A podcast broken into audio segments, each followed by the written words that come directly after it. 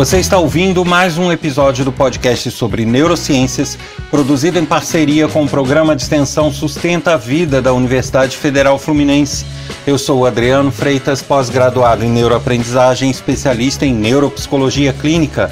Nesta semana eu trago um assunto polêmico: a licença para ser mal educado. Já visitou meu site www.adrianofreitas.com? Nele tem informações sobre minha vida profissional, informações sobre projetos que eu desenvolvo e também trechos de aula, palestras e outros materiais. Não deixe de visitar www.adrianofreitas.com. E também aguardo sua mensagem, que pode ser por e-mail ou WhatsApp para participar desse podcast com dúvidas, sugestões, críticas, elogios. Isso pode ser feito através do endereço podcast@sustenta-vida.com ou pelo WhatsApp código 22 22222 1003. Eu estou aqui aguardando sua mensagem.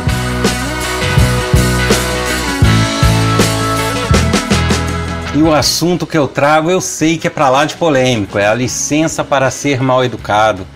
Na verdade, esse episódio especificamente é um daqueles onde eu trago opiniões.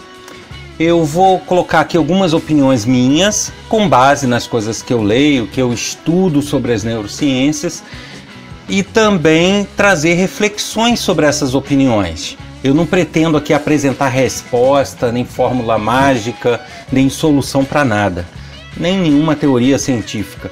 Por que, que eu trouxe esse assunto? Porque em vários episódios eu já pincelei a questão da falta de educação, a questão do TDAH, que eu acho que tem sido superestimado, sobre a questão da pirraça, eu já falei, e constantemente eu recebo mensagens questionando esses mesmos assuntos. Lógico, eu não tenho como falar deles sem retomar, é, sem ser redundante em algumas coisas, isso vai acontecer. Quem quiser alguns detalhes, retoma lá os episódios anteriores para ver sobre esses assuntos, o que eu falo sobre cada um deles.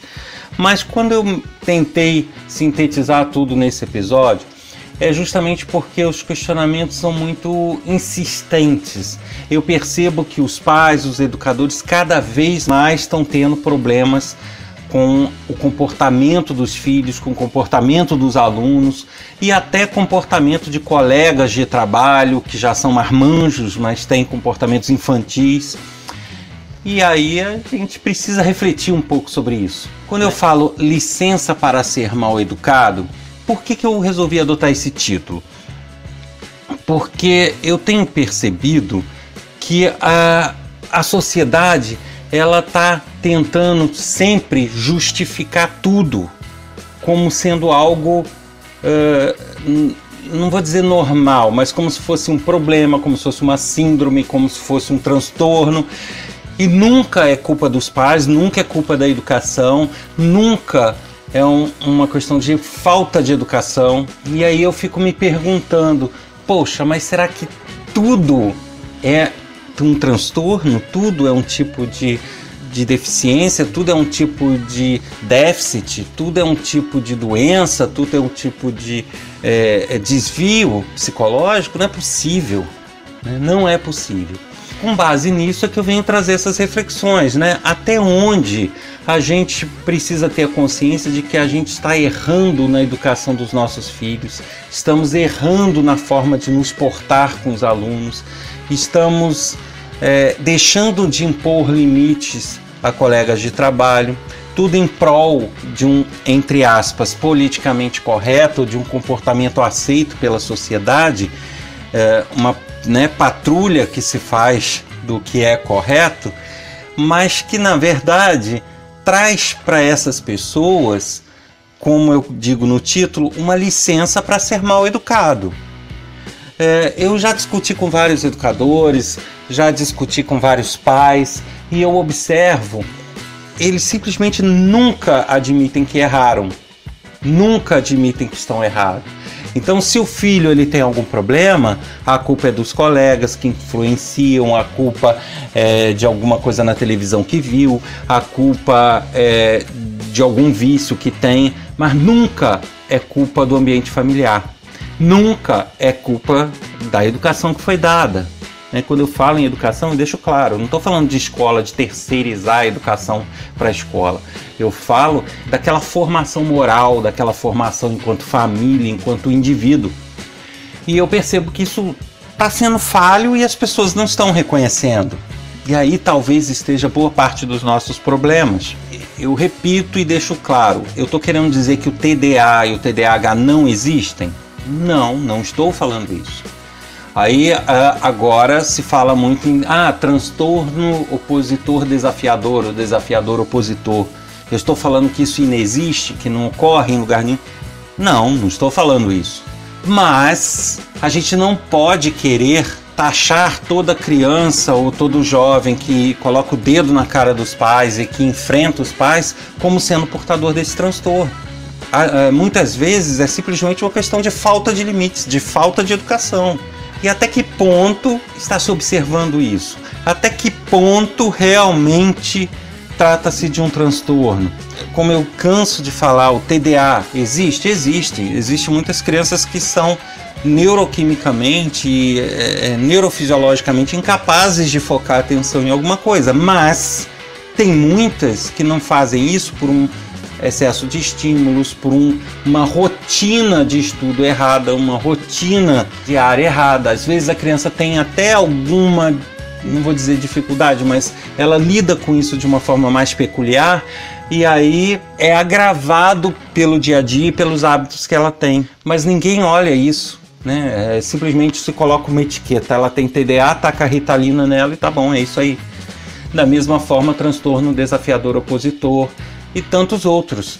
Então, um alerta que eu queria deixar, a reflexão que eu queria fazer sobre isso, é justamente para que a gente pare e analise né? o que é necessário para você ter uma criação é, legal, consciente, ter filhos que entendem os seus limites, que entendem é, o que é se portar bem com os outros. O que é necessário para isso? Primeiro, é necessário que os pais estejam presentes.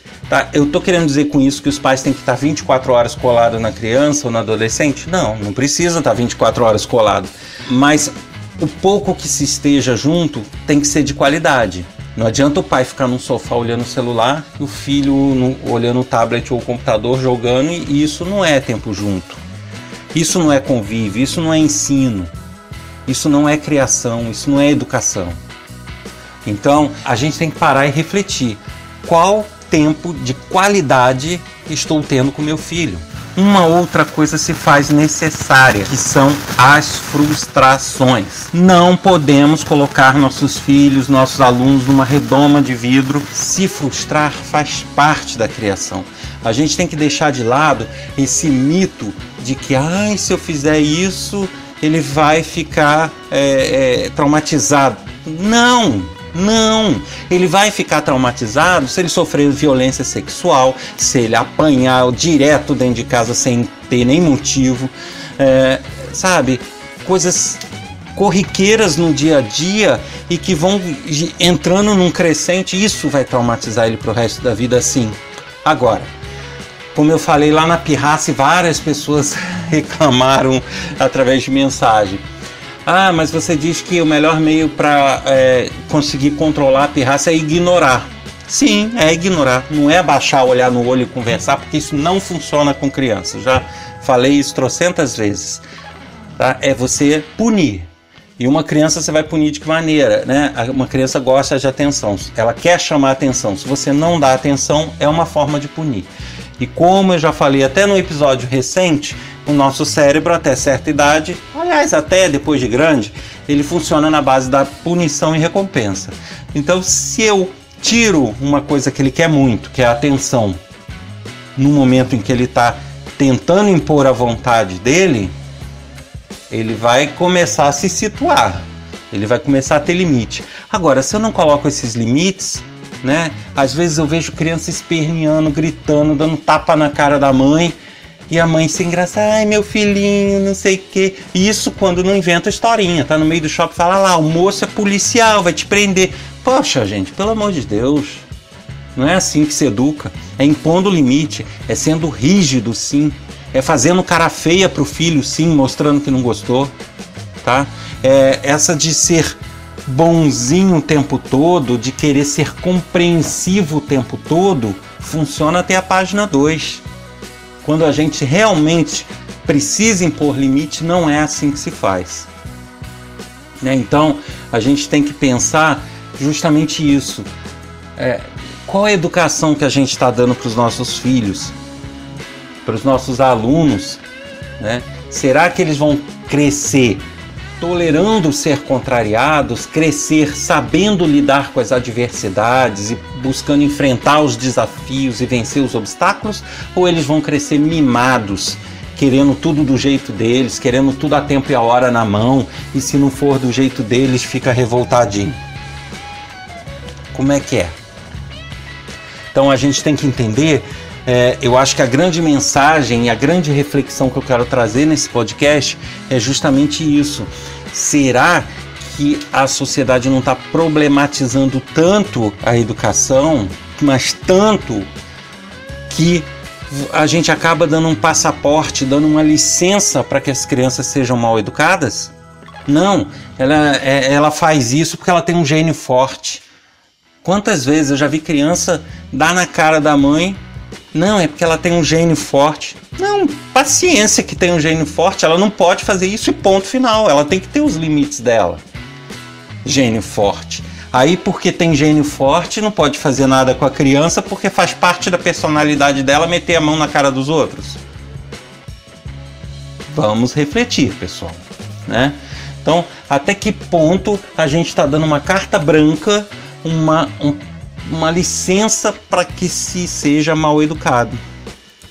Até que ponto uma criança tem TDA, TDAH, ou simplesmente ela está impondo a vontade dela de não querer estudar e pronto. É isso. É a forma que ela encontrou de não estudar. Até que ponto uma criança tem transtorno desafiador opositor, ou transtorno bipolar, ou tem, sabe, algum outro tipo de transtorno, e até que ponto isso está sendo uma justificativa para não pôr limites nela.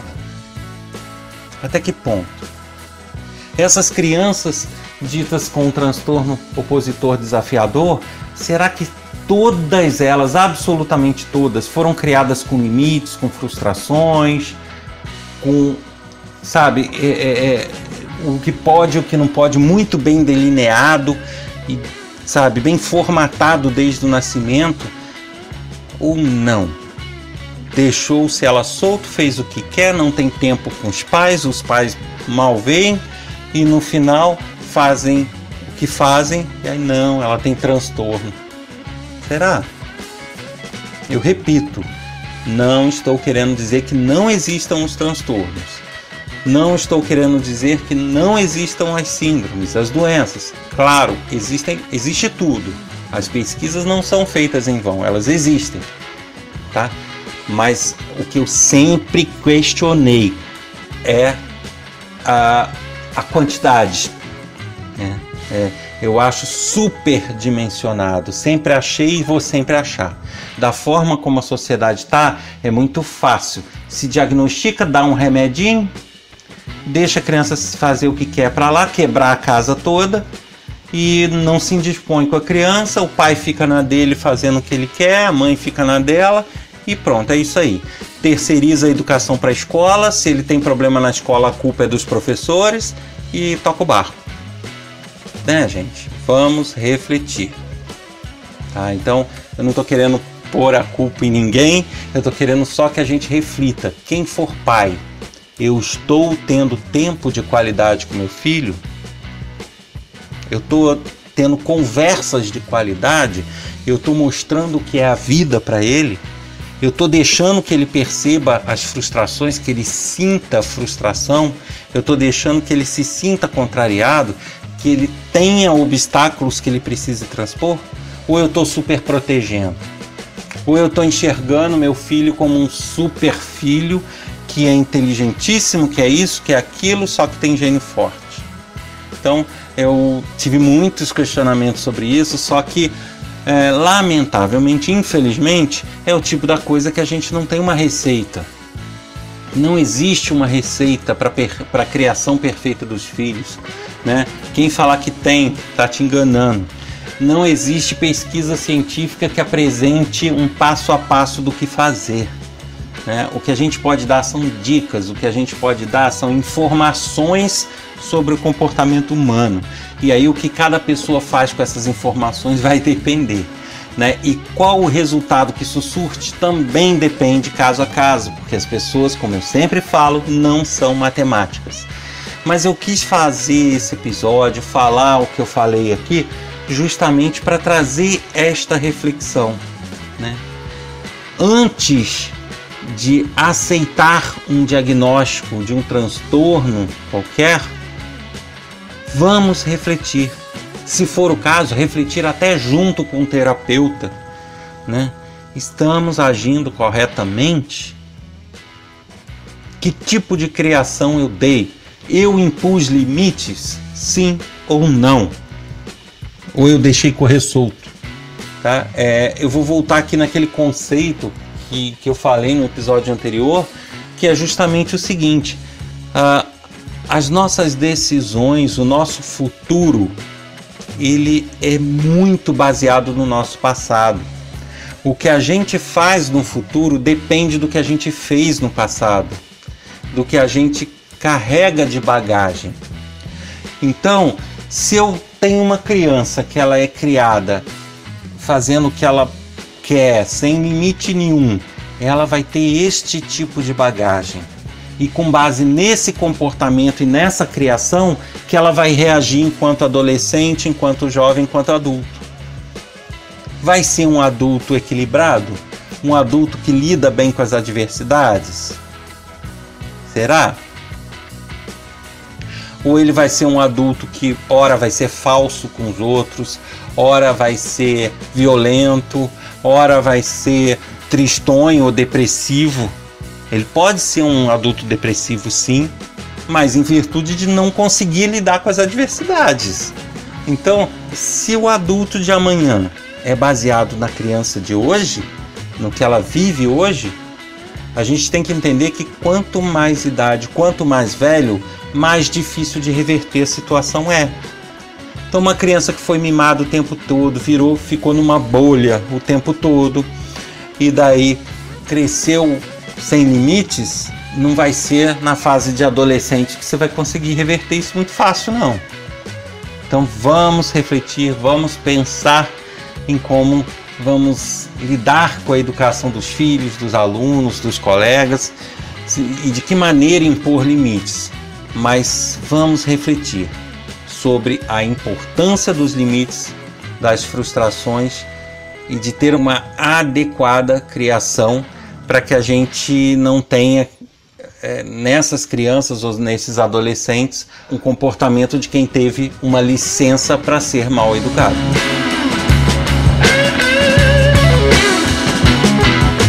Você ouviu mais um episódio do podcast sobre neurociências, produzido em parceria com o programa de extensão Sustenta a Vida da Universidade Federal Fluminense.